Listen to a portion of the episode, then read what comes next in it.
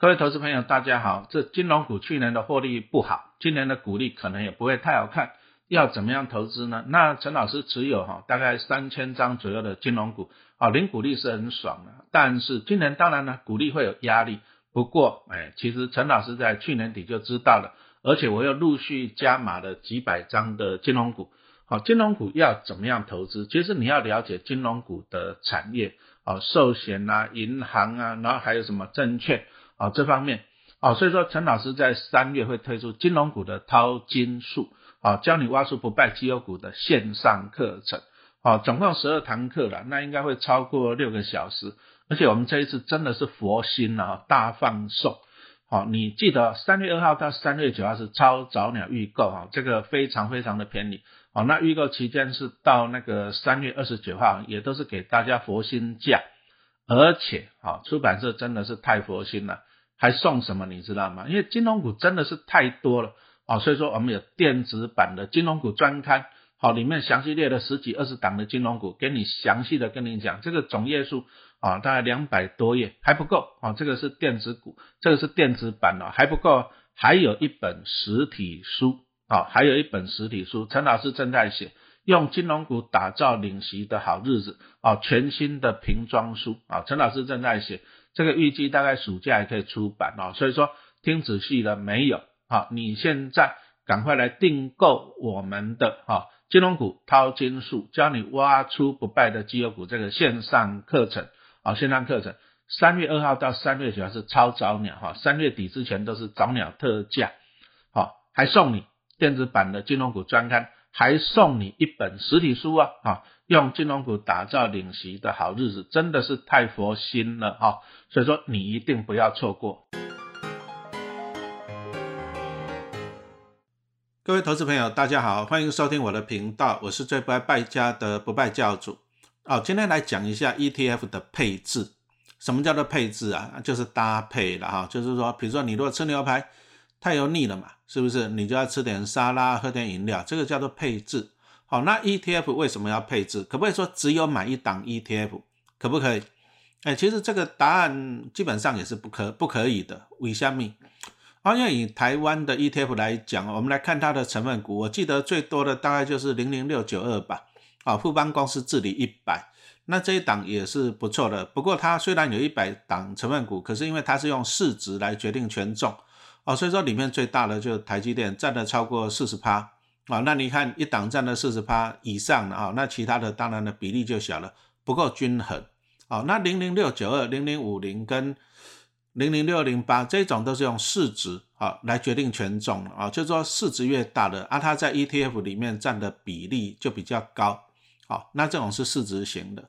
那另外一种啊，我们投资人比较喜欢的就是高股息型的哈，像零零五六啊、零零八七八。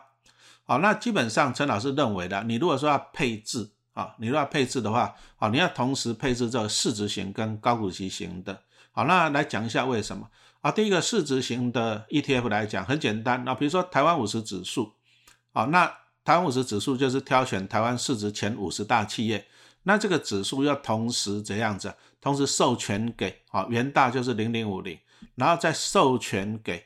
啊，富邦就是零零六二零八，那所以说这两个东西是一样的，两个 ETF 是一样的，那它就是怎样的挑选市值最大的五十家公司嘛，然后再用市值来决定每一家公司的比重。好，那问题来了，台积电最大，好，所以说零零五零零零六二零八里面大概有四十八趴是这样，是台积电。那我们还是回到一个原点啊，陈老师讲说，投资很多东西你要回到原点。什么叫原点？市值型，刚刚讲到了，市值越大的公司占的权重越高。那我要问你一个问题啊，市值越大的一定越赚钱嘛？因为以前宏达电市值也很大，可是后来没赚钱了。有没有那一种市值排到五十大里面的，可是没赚钱，股利配很少的？哎，当然也有嘛，是不是？可是为什么零零五零还是很夯啊？注意了，不是零零五零好，而是台积电好。因为零零五零里面哦，就是超大概有一半是台积电。那你看看过去，过去台积电几块钱啊？就六十块啊，对不对？那前阵子涨到六百多块钱了。所以说你看哈，台积电涨了十倍。台积电涨了十倍的好处是啊，零零五零就从它成立的三十几块钱，好像三十六块多吧。好，那到了现在大概一百出头嘛，对不对？好，那零零五零这样子涨的，哎，大概涨了三倍啊，注意啊，是因为台积电涨了十倍，好，这样子清楚了没有？好，那再来，其实陈老师有做过了一个统计资料了哈，就是说零六零从零三年成立哈，到现在二零二三年，我有去给他算啊，就是说，比如说成立的时候三十六块多你买一张，那放到现在一百出头，那过去好像领了四十六块，总共呢领了四十六块的股利，把它加起来，好，那把它算一下总报酬率，再算一下平均的年化报酬率，哎，我如果记得，我记得我算出来是七趴多一点，好，那可能大家觉得说，哎，七趴不错啊，七趴多不错哦。好，那注意啊，陈老师这个算法是说领到股利就把它花掉。那你如果领到股利再把它买回去，哎，报酬率会高一点，搞不好可以到八趴多。好，那你说哇，那这样子过去这样平均投资有八趴多，很好很好啊。那表示怎样？那我现在只要定期定额买零零五零，以后也可以得到八趴多。哎，这个不一定。为什么？还是一句话，啊台积电在零零五零里面，那台积电从它的股价从五六十块涨到五六百块。所以零零五零过去才有这样子每年接近八趴的报酬率嘛？那我再问你一个问题嘛？那你觉得台积电还能不能再涨十倍嘛？啊，从六百块涨到六千块，你觉得还可不可以嘛？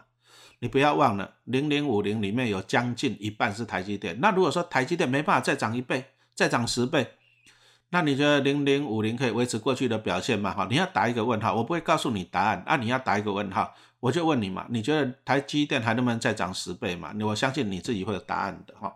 所以说这个就讲到了市值型 ETF 的缺点哈，因为台湾的市值型 ETF 来讲，五零跟五六二零八都是一样的啊，都是过度集中在台积电。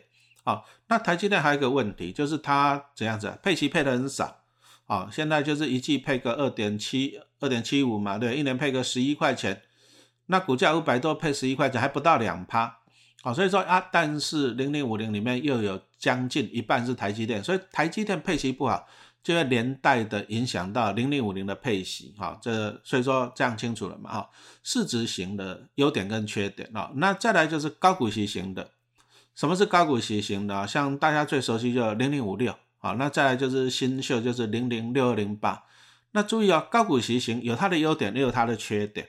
好，刚刚讲到市值型的。啊，它的缺点就是配息配的少，但是它股价会涨啊，特别是台积电大涨会带动它的股价上涨，所以说你可以赚到价差，这个是市值型的优点啊。那高股息型的呢？我们数字会说话了哈，零零五六配息好不好？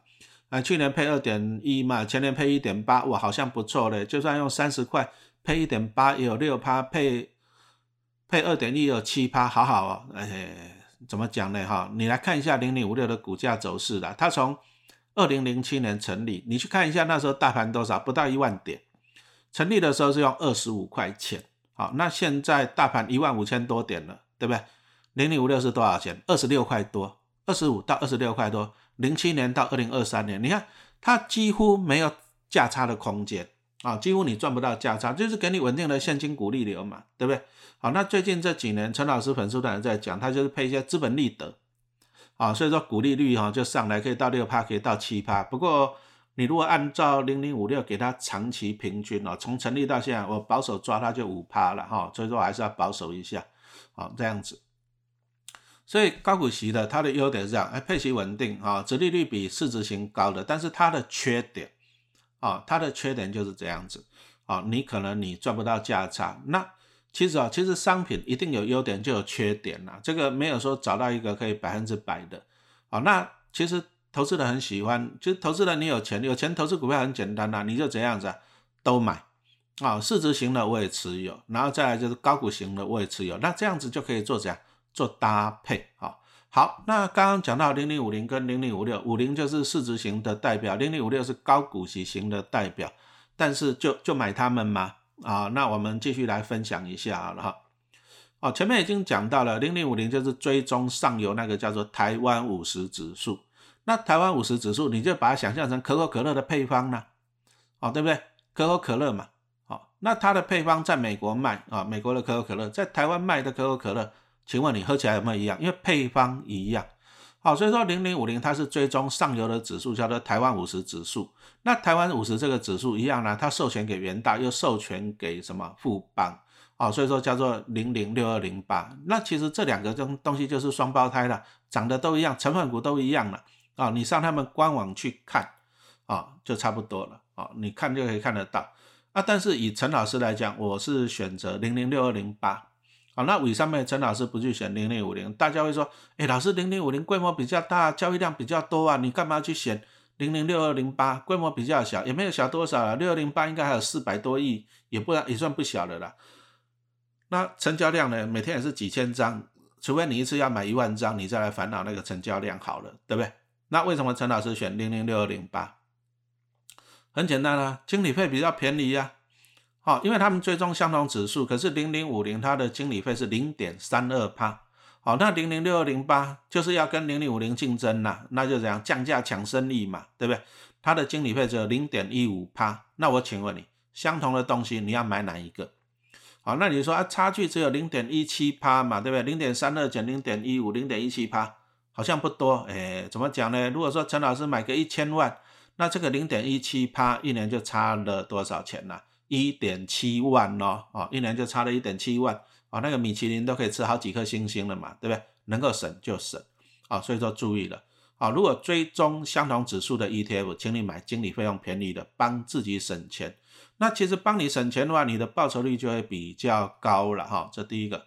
好，那刚讲完了市值型 ETF，那陈老师的选择就是零零六二零八。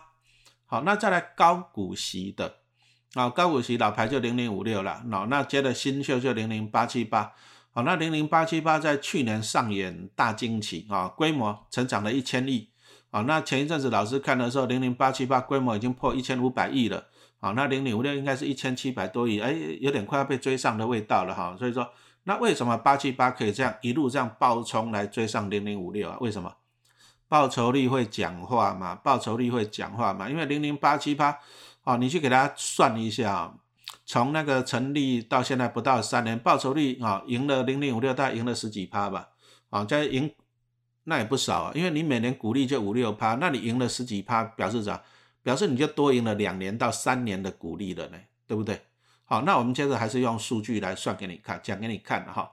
老师刚刚讲到了零零五六在两千零七年成立，到现在二零二三年了啊，二三减到零七多少十几啊，十六年过去了。那零零五六十六年股价从二十五块到今天啊，今天老师录音的时间是二十六块多，哎，涨了一块多而已啊，十几年了。可是我们来看一下零零八七八呢，它从二零二零年七月二十号上市到现在二零二三年，好，老师录音时间是二月，哎，二月，好，那你看一下，不到三年，不到三年，它成立的时候是多少钱？十五块，那现在是十七块多，哎，人家涨了两块呢，不到三年，人家涨了两块，好，那零零五六呢，十几年涨了不到两块，那表示怎样？你你从这里你可以判断出来谁比较？优秀了吧，对不对？好，所以说零零八七八，你如果当初参与的，当初参与它那个 IPO 的公开申购的，你用十五块买的，你现在就讲，你第一个十五块到十七块多，你赚到价差嘛？第二个零零八七八是季配息嘛？那你又领到了股利，那这样子不是很好，是不是？哈，所以说其实陈老师也不是说哈，怎么讲？有人就是说啊，老师你又在黑零零五六了，啊你又在捧零零八七八了，好啊你是不是要业配啊？怎样怎样怎样？其实我老实跟你讲了哈，你也不要这么讲老师，对不对？你其实你报纸媒体你也常常看到说 ETF 哪只比较好哪只不好嘛，对，网络上都会有 ETF 的股价的报酬率没有办法人为干预哈，就算我硬要捧零零八七八，因为我买很多，我捧不动，这样清楚了吧？因为它的股价就是跟它的净值联动，我再讲它好也没有用啊，那我讲零零五六五六不好也没有用，它也不会跌啊，所以说。ETF 最好的就是这样子，它的表现就看他自己了。那我们这些什么网红啊，这边讲它好，讲它不好，报纸媒体怎么写都没有用。所以说，其实这个对投资人是这样，是最有保障的啊。但是你要了解啊，你要了解它的差别，你要了解它的指数的设定。好，那为什么零零五六老师刚刚讲说啊，它成立了，你看啊，零七年到二三年十五年多，价差只有涨一块多。对不对啊？为什么零零八七八成立不到三年，两年多价差可以涨两块？为什么？指数，好，指数就是规定 ETF 买哪些成分股，这不是陈老师规定的，也不是投信规定的哈，所以你要去看指数。好，那零零五六大家都知道嘛，它就是用预测法。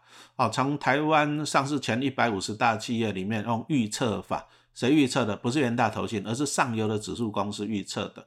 好，那预测出，哎，他预测他觉得报酬、殖利率最高的前五十大企业嘛，啊，这是预测吧？那请问你呢？预测有没有可能错误？有没有可能？对不对？那你再想一想，零零五六从两年前啊，一年多前呢，二零二一年吧，三十几块到现在下来，预测错误啊，好，预测错误。那零零八七八刚好跟它颠倒，指数刚好跟它颠倒，它就是挑最近一年跟过去三年，啊，他去算，啊，算出来稳定表现稳定的好学生。那我再请问你一个问题哈，来，我们自己来想一下。我请问你，其实投资股票你要用减法，什么叫做减法？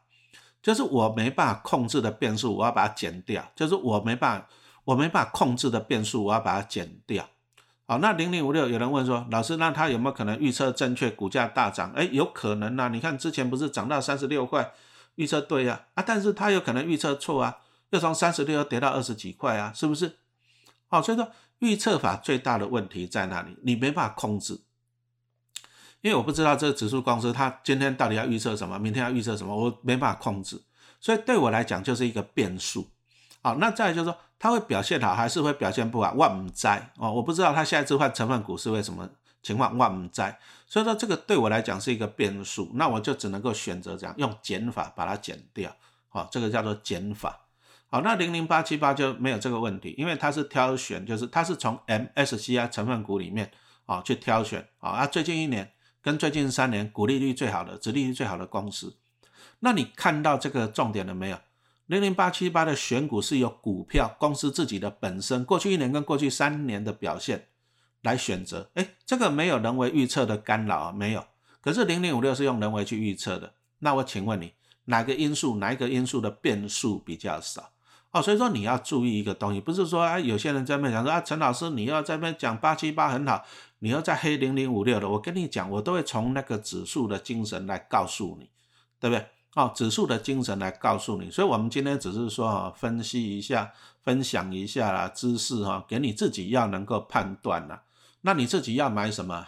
还是一句话讲，你的钱你自己做主。那我还是要强调，我再怎么讲零零八七八好，哎。它的报酬表现要看它的成分股，我再怎么讨论零零五六拍谁，它的报酬表现一样看它的成分股，我没有办法，没有一个人可以去干扰他们的股价。啊，注意哦，圆形 ETF 的股价表现就只有看它的成分股，没有办法人为去干扰。那这样子对你很好啊，所以说我们在分析原因，只是让你知道为什么，好，知道吗？